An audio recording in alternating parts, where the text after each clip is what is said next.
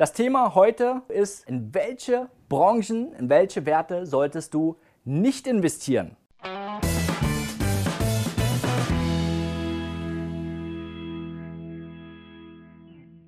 Mein Name ist Adrian Schmid, ich bin der CEO des Fintech-Unternehmens Finment.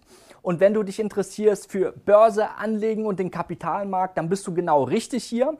Wir haben ein großes Händlernetzwerk und geben kostenlos in unseren YouTube Finment Channel geben wir das Wissen weiter, wir teilen das und denk dran, wenn du in deinem Umfeld genauso Leute hast wie du, die sich für die Börse interessieren, dann solltest du das Ganze auch nochmal weiterleiten, weil dieses Wissen, was wir hier haben, findest du sonst nirgendwo. Und deswegen möchte ich gleich mal loslegen, welche Titel solltest du nicht im Depot haben. Punkt 1. Keiner hat eine Glaskugel an der Börse.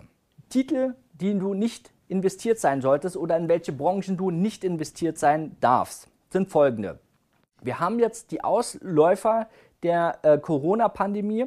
Unternehmen haben massive Schäden erlitten. Keiner weiß, wie sich das bilanziell wirklich eins zu eins durchschlägt. Unternehmen haben Kredite bekommen, die normalerweise vorher keinen Kredit bekommen haben, weil der Staat bis zu 100 Prozent dafür birgt. Das bedeutet, es ist erstmal viel Geld im Umlauf, bedeutet aber nicht, dass das Unternehmen eine Daseinsberechtigung hat. Natürlich konnte man jetzt vielleicht kurzfristig die Pleite abwehren.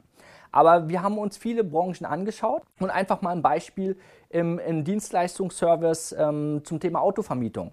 Ähm, Herz ist vielleicht bekannt. Die Herz-Aktie ist gnadenlos abgestürzt, war vorher verschuldet und hat Insolvenz angemeldet. Das bedeutet, dass alle anderen Marktteilnehmer, zum Beispiel wie Avis, davon profitieren.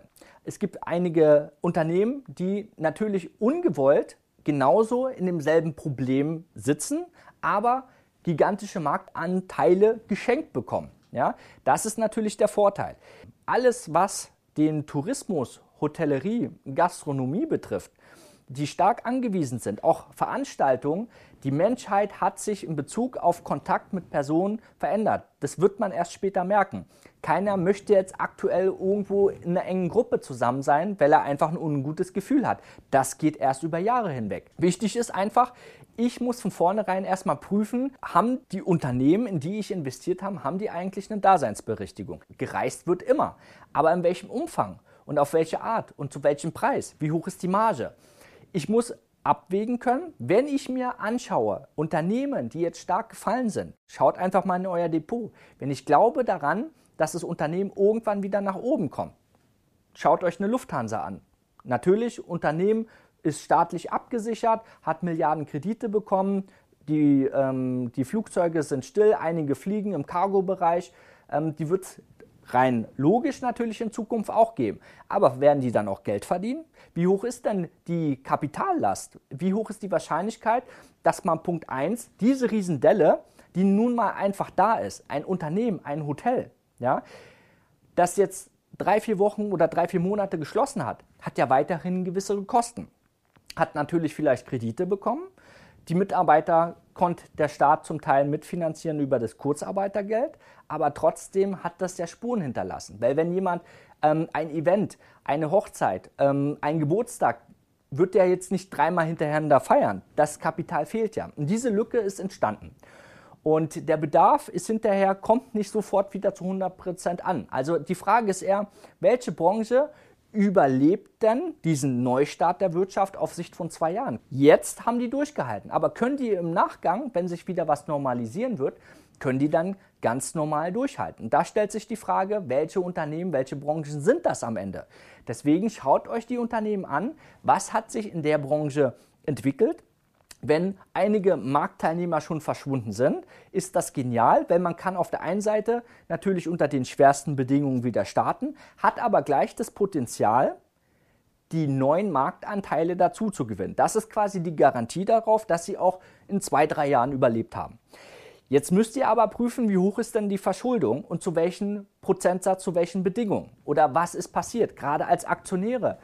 Das Aktionärsrecht ist im Prinzip unantastbar und ob ihr jetzt eine Aktie habt oder eine Million Aktien habt, alle Aktionäre müssen gleich behandelt werden. Ja, das ist an sich erstmal korrekt. Aber viele Unternehmen haben jetzt eine Kapitalerhöhung gemacht. Ja?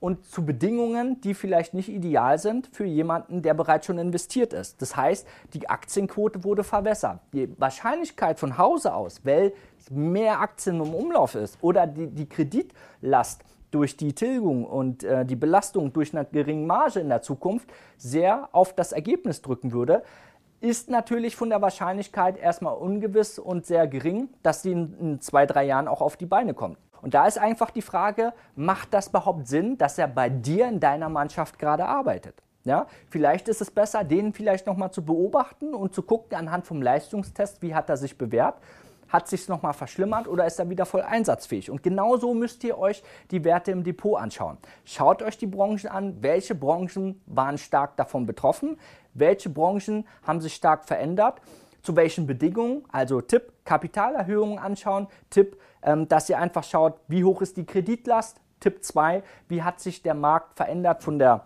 von, von der Konkurrenz, vom Wettbewerb, welcher Marktteilnehmer ist weg vom Fenster und wie hoch ist die Wahrscheinlichkeit, dass sich da so viel geändert hat in der Digitalisierung. Jeder, der im Veranstaltungsbereich im Hotel Gastro unterwegs ist, der sollte sich in Zukunft sehr starke Gedanken machen, weil Gerade Unternehmen, die Geschäftskontakte, Tagungshotels haben das Problem, dass viele Tagungen auch in Zukunft nicht mehr da sein wird, weil jeder sich an Zoom-Calls und Meetings gewöhnt hat. Warum soll ich irgendwo im Flieger steigen, für ein ein, zwei Stunden Meeting quer durch Deutschland fliegen zum Beispiel und dann wieder zurück? Ein Arbeitstag ist kaputt, ich belaste die Umwelt, ich habe hohe Kosten. Das Gleiche kann ich bequem auch in ein zwei Stunden Zoom-Call oder Zoom-Meeting machen. Das ist kein Problem. Das bedeutet ein Riesenvorteil für mich als Unternehmer und für alle anderen auch. Aber die Leidtragenden sind natürlich alle, die da verdienen. Das sind dann die Fluggesellschaften, das sind vielleicht die Autovermieter, sind aber dann auch die Hotels oder der Gastrobereich, wenn man vielleicht noch das mit dem Essen verbunden hat.